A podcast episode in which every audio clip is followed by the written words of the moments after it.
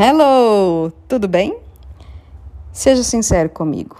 Você fica nervoso quando você sabe que precisa fazer uma apresentação em uma reunião, na faculdade, expor informações para uma equipe, para 10, 15, 200 pessoas? Então, esse podcast é para você. Eu trouxe três dicas que podem te ajudar a lidar com esse nervosismo ao falar em público. Porque esse medo é um dos exemplos mais comuns e muito mais frequente do que a gente imagina. Ele pode estar ligado a alguns aspectos, como ansiedade, timidez, insegurança ou até mesmo algum trauma sofrido na infância ou adolescência.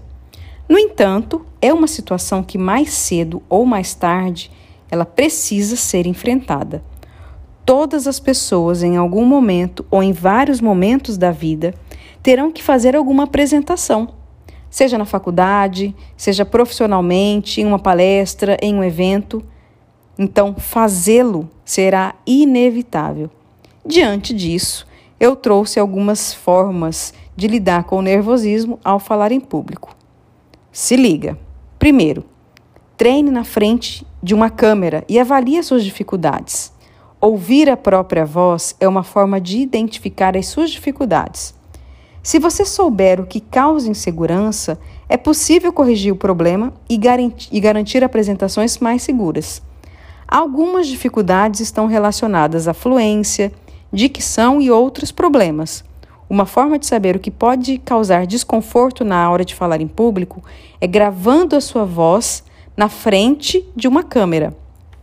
Nessa prática, você pode identificar alguns problemas na oratória, na dicção, além de treinar sua desenvoltura, que também pode ser aprimorada. Mas olha só, para de ficar dizendo a si mesmo: ai, como minha voz é feia, ah, porque eu não quero ouvir minha voz. Isso é normal. Não significa que a sua voz é feia, entre parênteses. Às vezes ela pode ser. Não estou ajudando, né? Brincadeira, gente. Mas o que acontece? Isso é meio que um, uma, um, um bug que dá no nosso cérebro.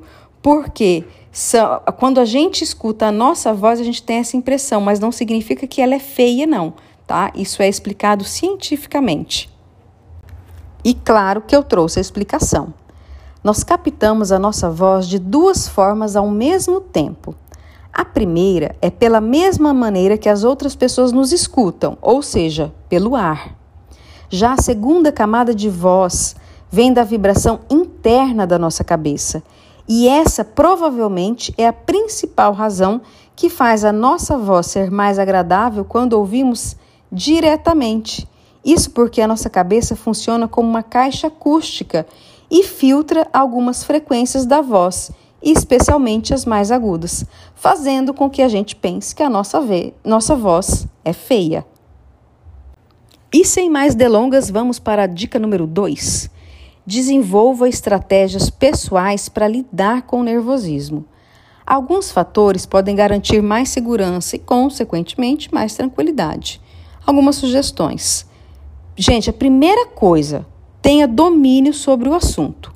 É a forma de você se sentir mais seguro no momento de uma apresentação. É estudando muito bem o que você vai apresentar. Você sabendo o assunto, tendo domínio sobre esse tema, já é 60% da tua apresentação. Pense de forma contínua. Evite deixar que apenas o assunto leve você a dizer o que precisa. Pense, por exemplo, como um, profe um professor. Vá juntando as ideias para que o necessário seja falado de forma organizada. Faça pausas pequenas. Intercale a sua fala com pequenas pausas e volte falando mais rápido. Isso torna o discurso menos monótono e mais interessante para quem está ouvindo.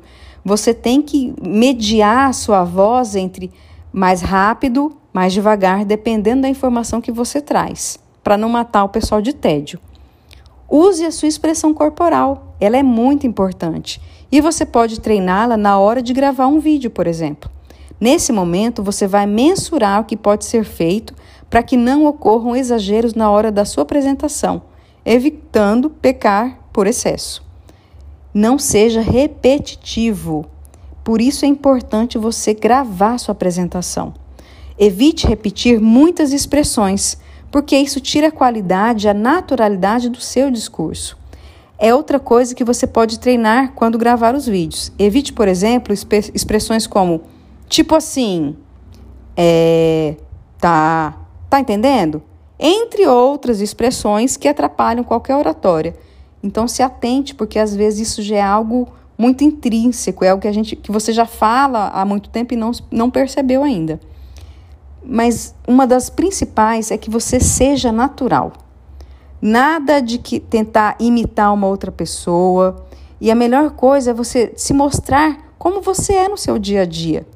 No entanto, isso demanda prática e treino, visto que quanto mais você treinar e passar por essas situações de falar em público, maior segurança você vai ter com o tempo. E número três é você fazer um curso, uma palestra, um treinamento de oratória, né? porque ele te permite o desenvolvimento de variadas questões que envolvem a oratória, que vão desde a dicção e a eloquência ao falar até uma postura vocal e corporal que são necessárias nas apresentações.